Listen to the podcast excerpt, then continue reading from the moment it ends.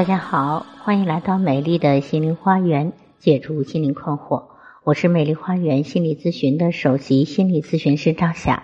今天分享的内容是：如果你是一个缺爱的人，你应该这样做。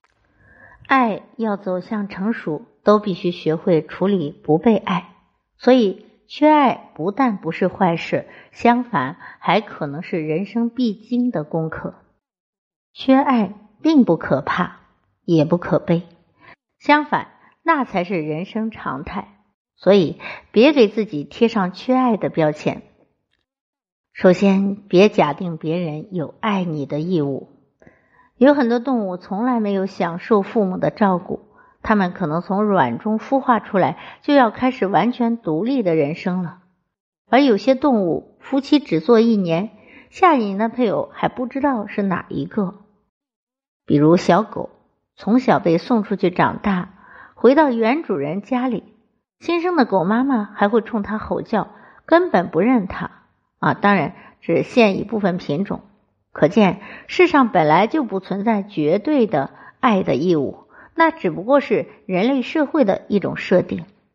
所以，女性不要无休止的查问或者考验男人是否爱你。夫妻不要相互指责和无限制的索求，孩子也不要去计较或者比较父母究竟更爱哪个孩子多一些。这样，如果有了感恩啊，而没有了计较和比较，这个世界就会平和很多了。现在很多的那种情感平台的文章，比如说写女性，男人如果这样对你，那就不值得爱了啊！男人应该如何如何对你，把女性都写成女皇了。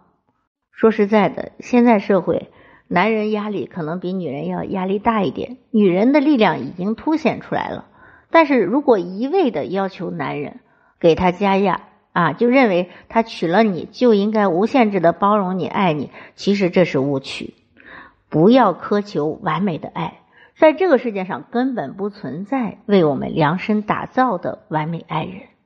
其实每个人在本质上都是缺爱的。因为上天没有保护我们脱离生老病死各种苦痛，所以每个人都不是绝对安全的。天地不仁，以万物为刍狗啊，这是《道德经》里的话。在这个混乱的世界啊，这个压力巨大的世界，本来就没有提供完美的爱，就连父母的爱也是有限的、狭隘的，甚至是自私的。在这个世界上，没有所求，就不会有失望。所以呢。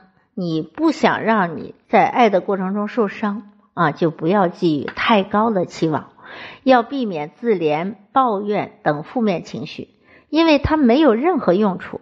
相反，苛求爱常常是矛盾和冲突的根源。很多女性在婚姻中就是极度的嫌弃老公对她不够好，提供的情感浓度太低。说白了，你之所以这样苛求爱，可能你在原生家庭中得到的爱过少。啊，当然过多也会产生对于爱是所求无度的，因为他习惯了爱太多，所以爱少了他无感。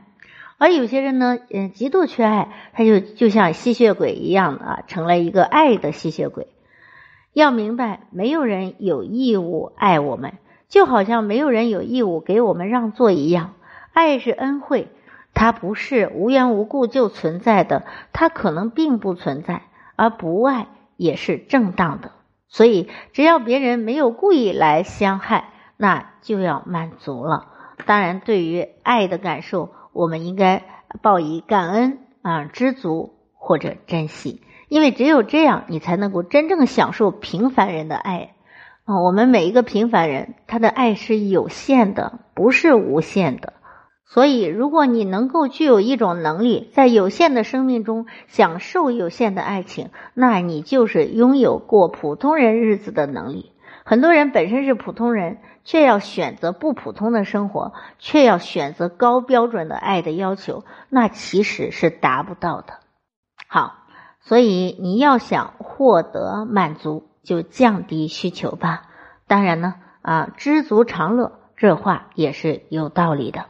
好，今天的分享就到这里了，感谢大家的收听，咱们下期节目再会。